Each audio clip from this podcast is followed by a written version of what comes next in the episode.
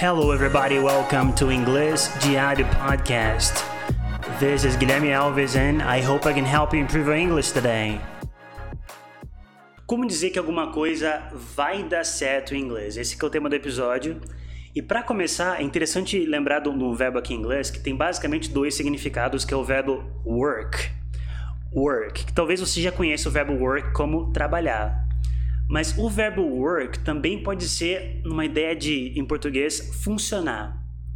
Então, work pode ser trabalhar e também pode ser funcionar. E pensando nesse sentido, uma frase muito comum em inglês é a expressão It will work out fine.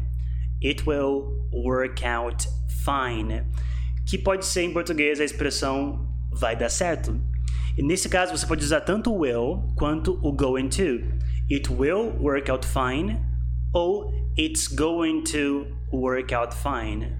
Então, para consolar alguém, por exemplo, dizer que tudo vai dar certo, você pode falar everything will work out fine. Everything will work out fine. E ainda usando work, tem essa ideia aqui de, de funcionar, tem uma outra expressão em inglês, que é a expressão it works like magic. It works like magic. Literalmente funciona como mágica. É uma expressão que você pode usar para dizer que alguma coisa, talvez alguma solução, alguma abordagem, funciona muito bem. It works like magic.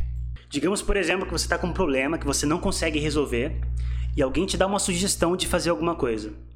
E você tenta e assim dá muito certo e você consegue resolver aquele problema.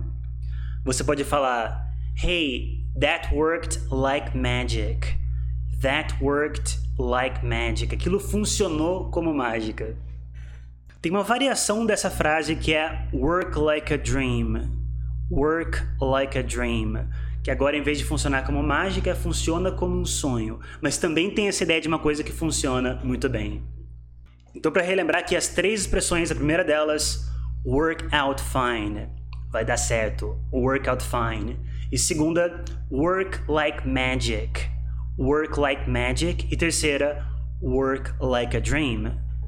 Então esse foi o episódio de hoje, espero que você tenha gostado. Lembrando também que se você quiser mais informações, mais dicas de inglês, informações sobre o meu curso de inglês, você pode acessar o site teacherguilhermealves.com.br ou meu Instagram, arroba teacher, Thank you so much and see you soon!